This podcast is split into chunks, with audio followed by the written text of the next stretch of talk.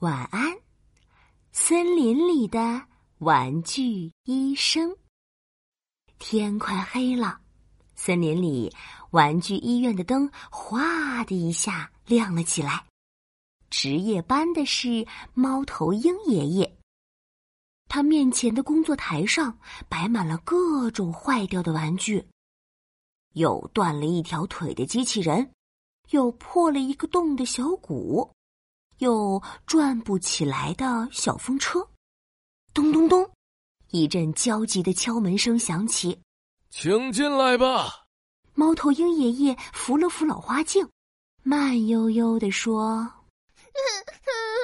猫头鹰爷爷，你快帮我看看吧，小木偶的一只眼睛掉了，我每天都抱着它睡觉，我想快快修好它的眼睛。”小兔子抽抽搭搭的说：“眼圈都哭红了。”“哎呀，别哭了，别哭了，小兔子，爷爷有办法。”猫头鹰爷爷说着，把小兔子的小布偶接了过来。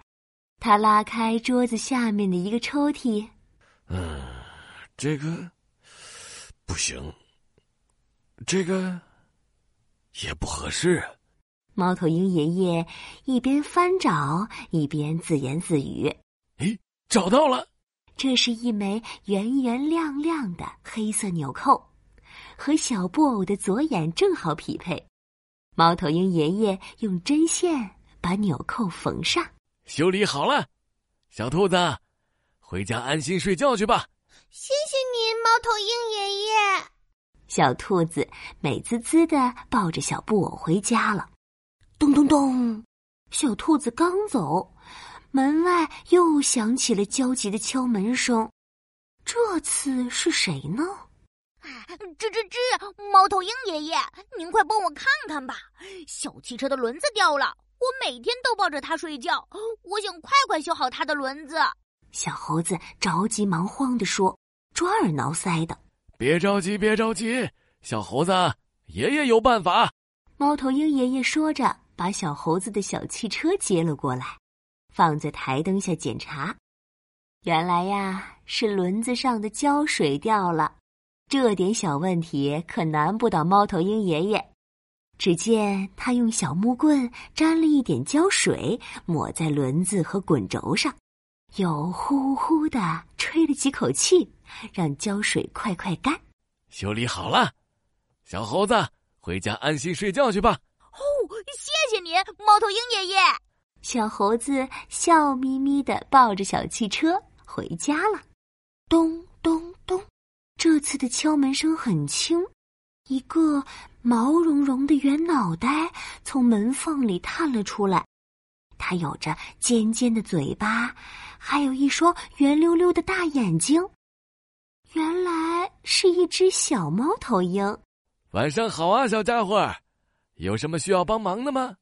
看着他羞怯的样子，热心肠的猫头鹰爷爷主动问道：“我，我的哄睡八音盒可能坏了，我晚上抱着它睡觉，总是越听越睡不着。”小猫头鹰瞪着大大的眼睛，一脸疑惑：“呃，这个问题我可修不好。”猫头鹰爷爷哈哈大笑起来。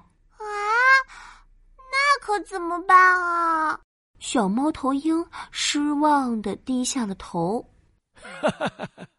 小家伙，问题不是出在八音盒身上，而是出在你身上。问题出在我身上？小猫头鹰更加疑惑了。因为呀，咱们猫头鹰本来就是夜行性动物呀。白天睡觉，晚上活动，这个八音盒一点问题也没有。可是想用它在夜晚哄睡一只猫头鹰，那绝对是不可能完成的任务。这下小猫头鹰总算明白了，难怪我每天晚上都睡不着。嗯，可我的朋友小猴子他们晚上又要睡觉，我都没有朋友一起玩了。来爷爷这里怎么样？爷爷这里正缺一个能干的小助手呢。真的吗？我真的可以来吗？小猫头鹰惊喜极了，圆溜溜的眼睛闪着光。当然了，准备好了吗？我们现在就开始正式的学习吧。天快亮了，经过一晚上的工作，小猫头鹰和猫头鹰爷爷又困又累，他们慢慢的闭上了眼睛，打起了呼噜。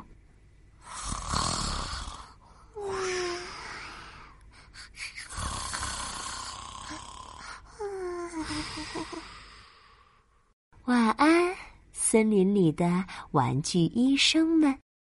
晚安，亲爱的小宝贝。